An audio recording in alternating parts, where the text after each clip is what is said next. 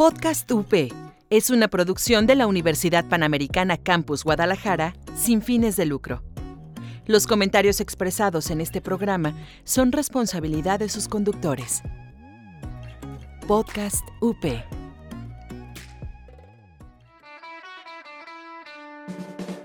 Estás escuchando Podcast UP. Encuéntranos en Facebook como Multimedia UP. Ella estuvo ahí es un espacio donde hablamos de trascendencia. De esas ganas de querer cambiar nuestro alrededor. Historias de mujeres que quieren y están dejando huella por donde caminan.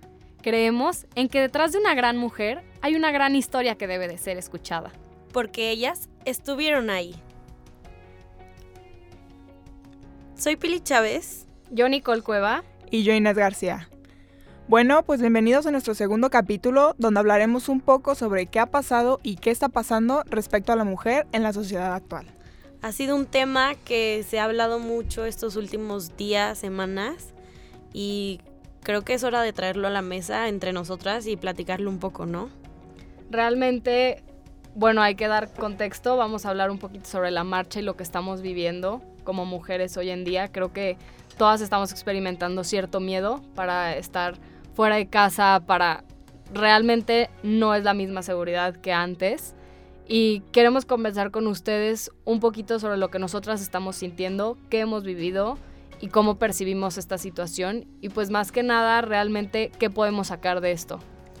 Bueno, para empezar, les queremos dar unos datos duros este, para ponernos en contexto todos y es que el reporte es un reporte de víctimas de el Secretariado de Ejecutivo del Sistema Nacional de Seguridad Pública dice que de enero a junio se han encontrado 470 feminicidios. O sea, está cañón.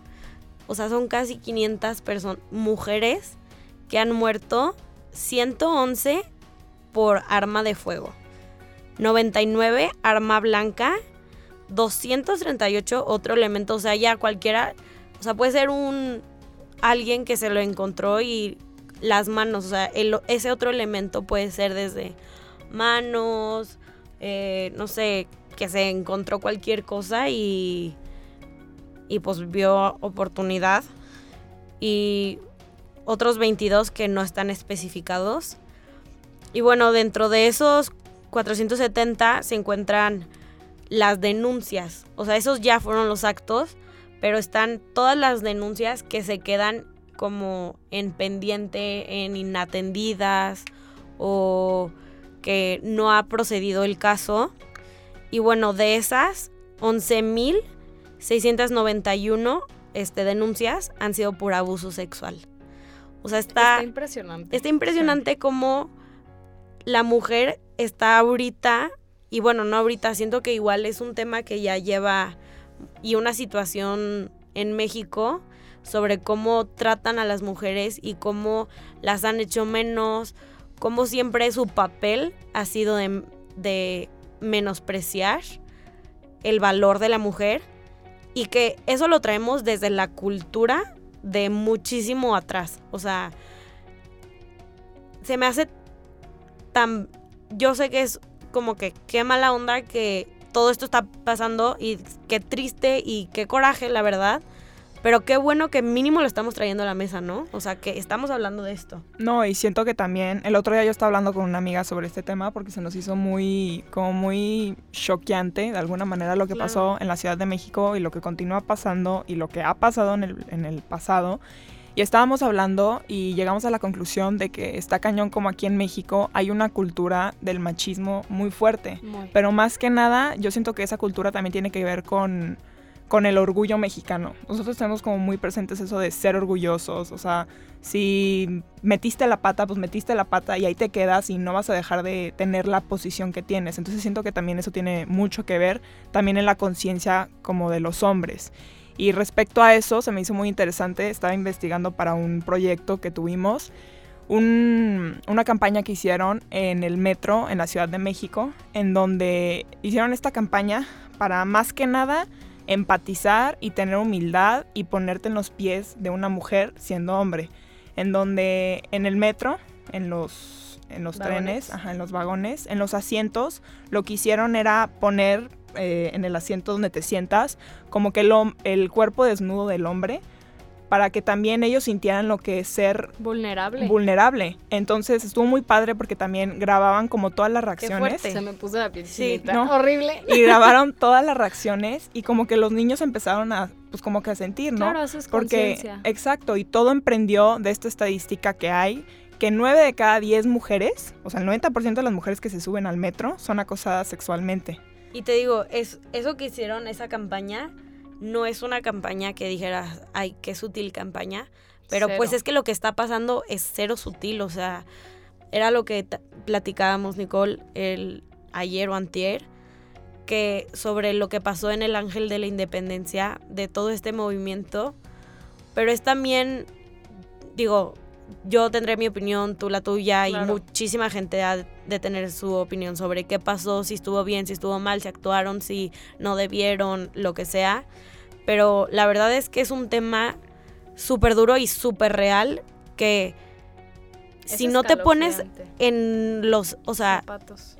y ni siquiera, yo creo que tratar de entender o tratar de querer ponerte en los zapatos de esa persona que acaba de sufrir o un acoso o una violación o un hostigamiento, o sea, no sé, to- todo eso que es y que se vuelve ese- este físico, emocional, toda esa recarga, yo creo que querer entender se queda corto. O sea, alguien que lo vive no, no puede como explicarlo. Son esas cosas que no puedes entenderlas si no las vives. No, y a mí lo que me hizo más, se me hizo más fuerte y que me frustró de la campaña en lo personal fue que los medios de comunicación, en vez de enfocarse en lo que realmente pasó y el contexto de por qué estaba pasando, se enfocaron en el hecho de qué hicieron. Y tampoco pusieron al aire lo que pasó con estos como sectores, grupos, sectas, llámale lo que quieras, que también empezaron a agredir a las mujeres. Y las mujeres llevaban a sus hijas chiquitas de cuatro años a la marcha. Sí, Entonces, pues se o sea, totalmente. Qué triste que de una marcha tan constructiva este, para dar conciencia se vuelva en pues, esas atrocidades.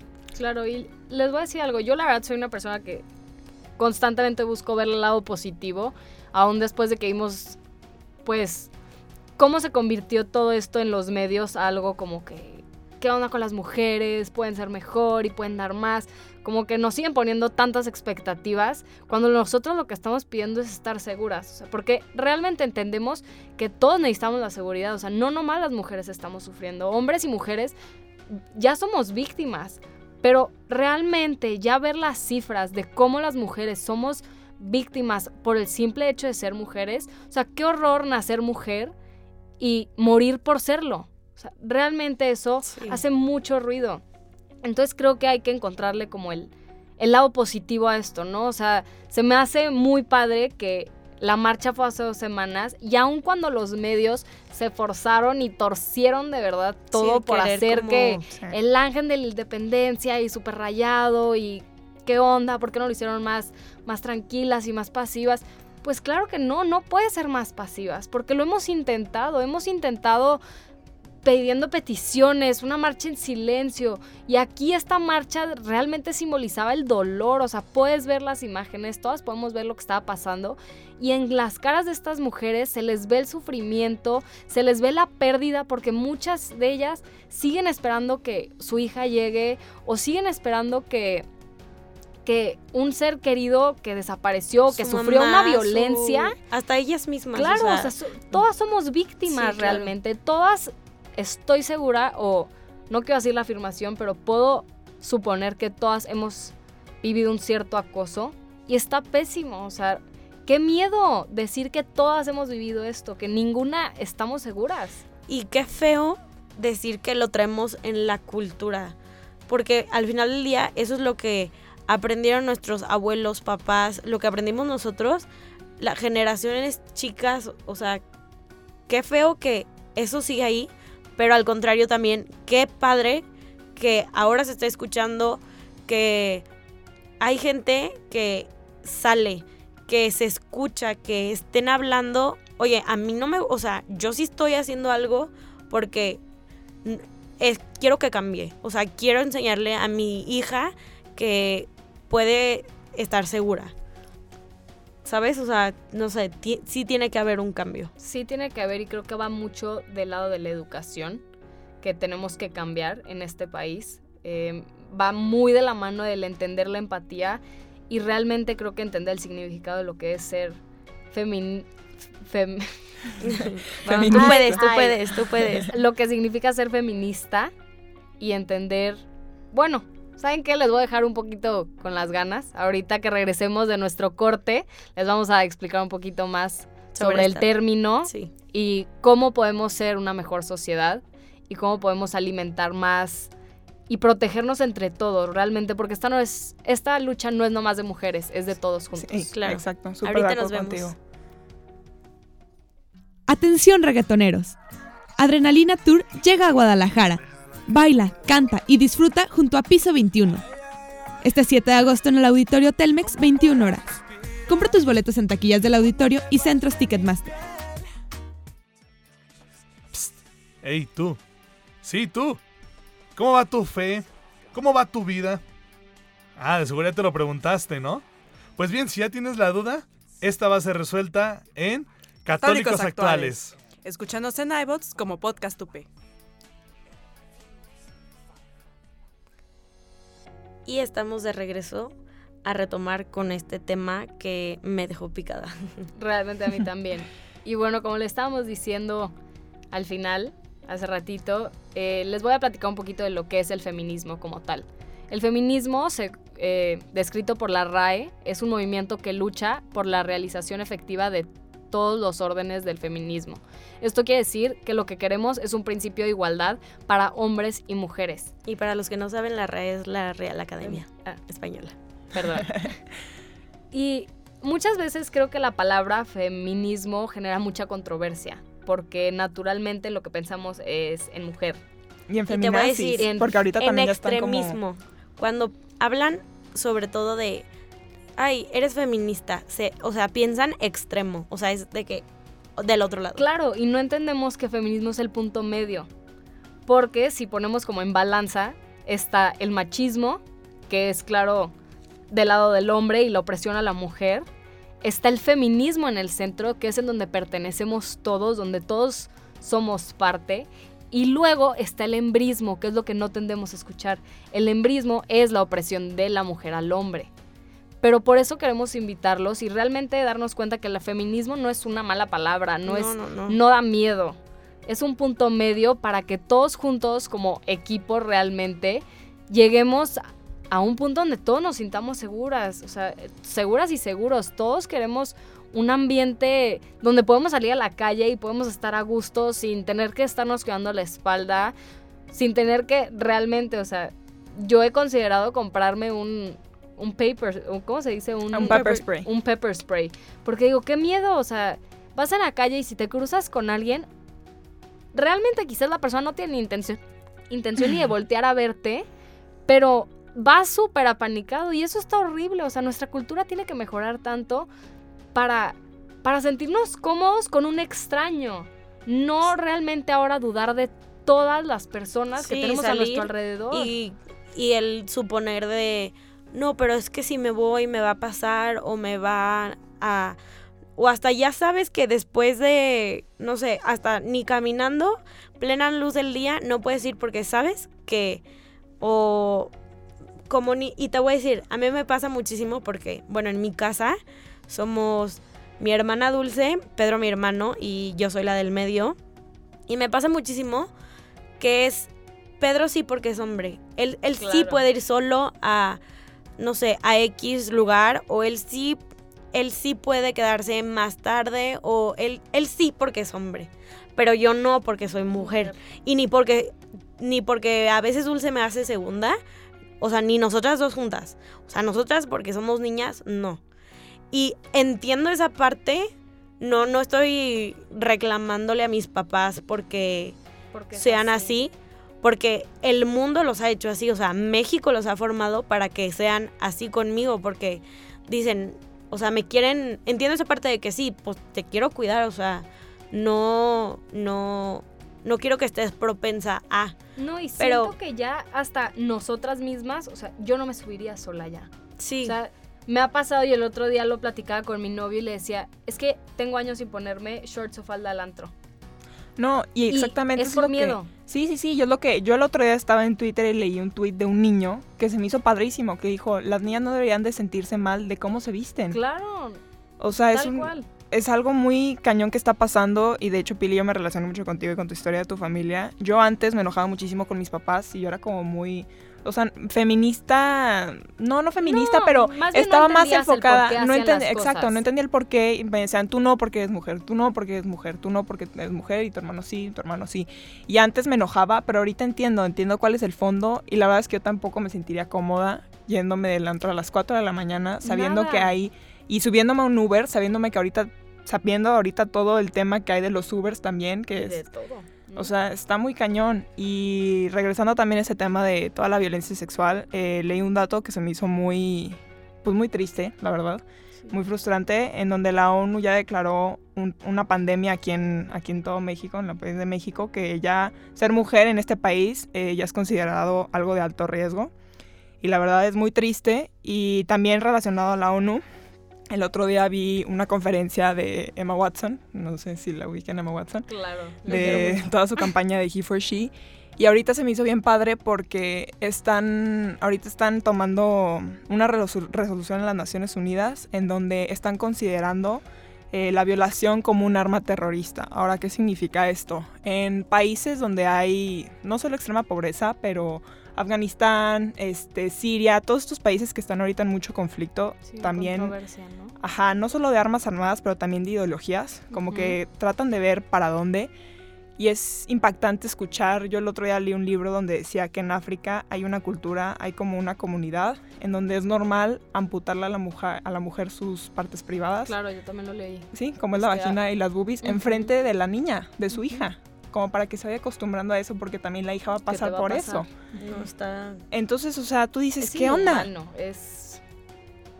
Y No, luego... no, ni silencio, siquiera- no hay palabras, dolió. o sea. Ese silencio quiso decir No, que y luego dolió. una mujer que le pasó eso, que le amputaron sus partes femeninas, ella dijo, pues esto no se vale y bueno, tomó el caso un poco extremo, pero ella también decidió amputarle su parte Parte. al, al hombre y lo que ¿no? pasó fue que obligaron a la niña a matar a su mamá.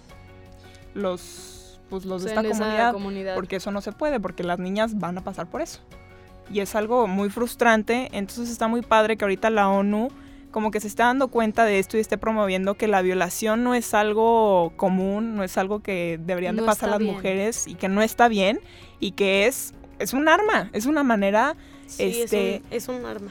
Es literalmente un arma. Entonces la verdad es que está muy padre que estén impulsando esta iniciativa eh, de tomar la violación como un arma terrorista.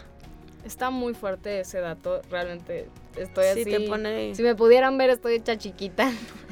Y es muy fuerte oír esto y realmente qué feo es sentir ese miedo, ¿no? Al salir a la calle, el, el tener tantas precauciones, o sea, yo con mi familia, todos tenemos Find My Friends y realmente siempre estamos seguros de que esté prendido. Corro a mi carro cuando voy saliendo de un lugar, o sea, hay tantas cosas que, como tantas precauciones que, podemos, que tenemos que hacer porque ya realmente es una necesidad. Y qué horror que ni siquiera eso nos asegura que vamos a regresar bien. Sí. Todo ya causa miedo, o sea, yo les puedo contar, me acaba de pasar y es...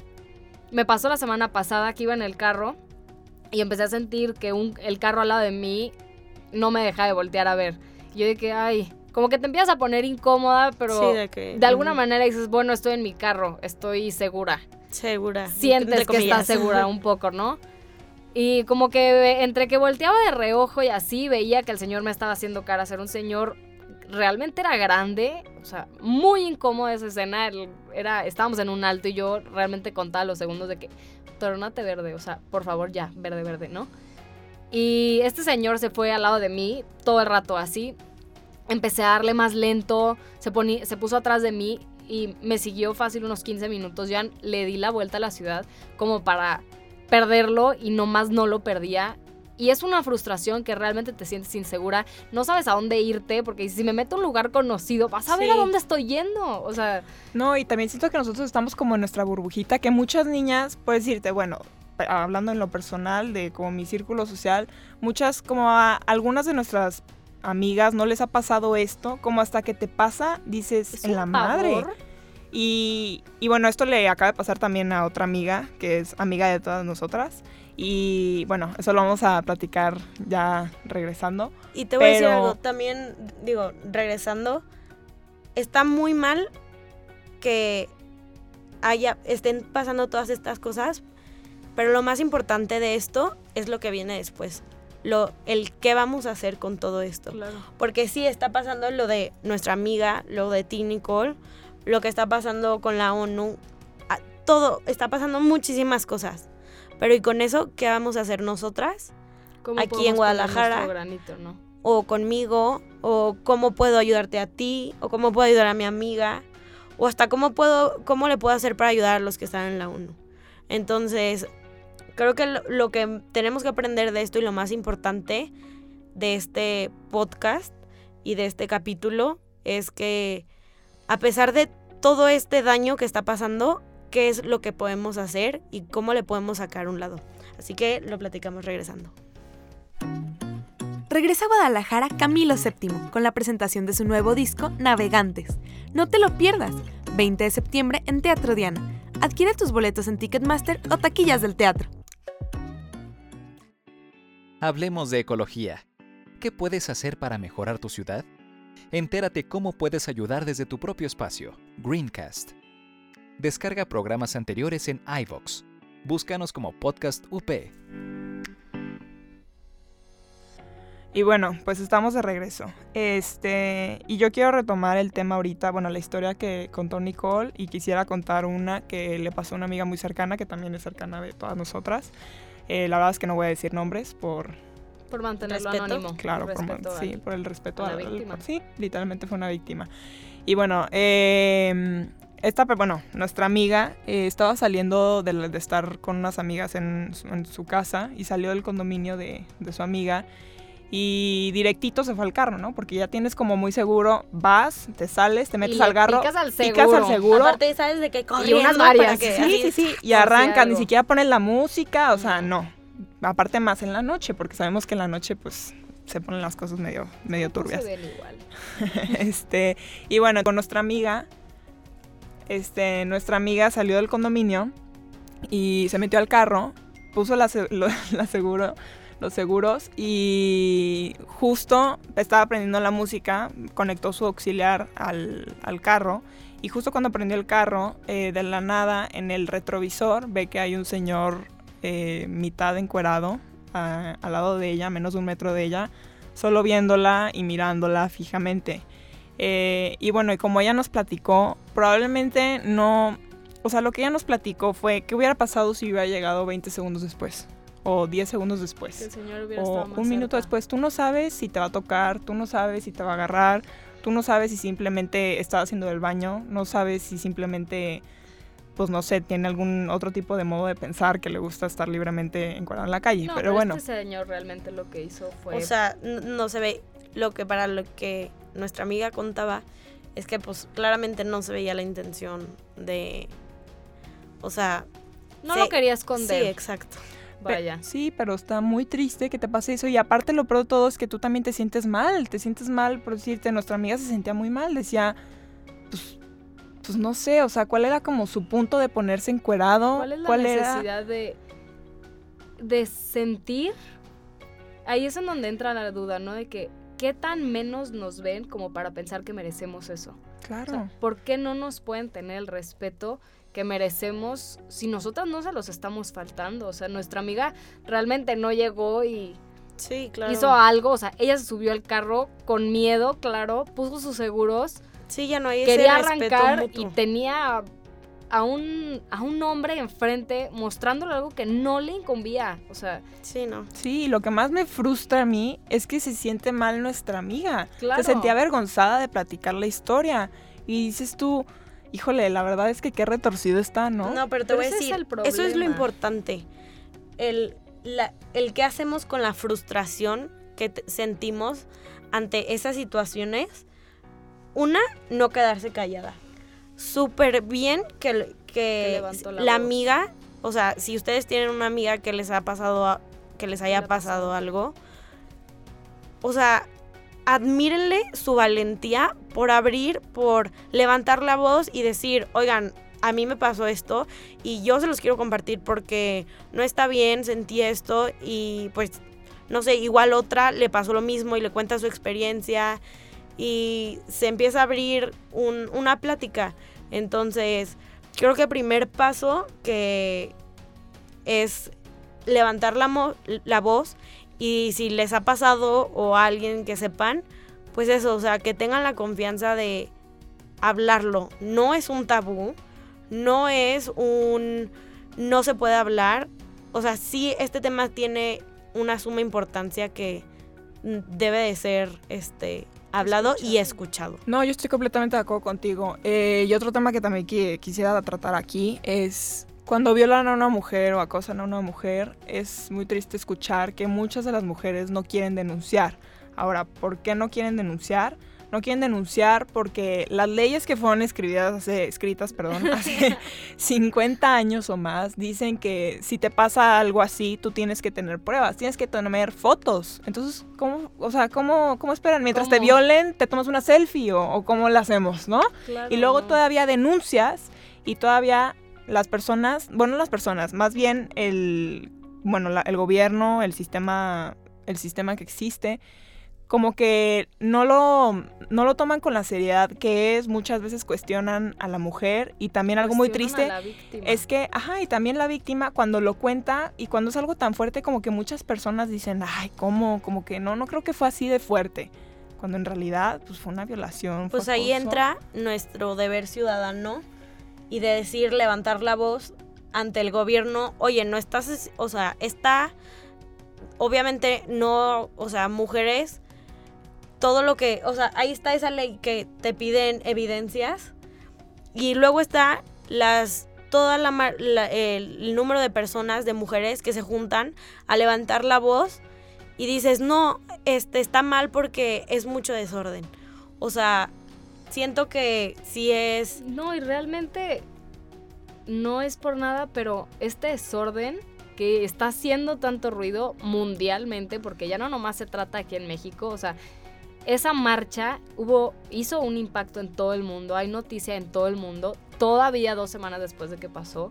Entonces, realmente eso es reflejo de que, híjoles, pues para hacer revolución no se necesita pedir permiso. Claro, y también para las autoridades, porque mucha gente también le dan prioridad este, no tanto como esas denuncias, pero a las denuncias medio mensas de empresarios que quieren demandar a una empresa para tener más dinero. Que dices sí, hay conflicto de interés. ¿no? sí, claro. Aquí realmente creo que sacándole el lado positivo y qué tenemos que hacer nosotras, ¿no? Porque ya hablamos de todo el contexto que tenemos enfrente de nosotras, qué es lo que estamos viviendo como mujeres y como hombres.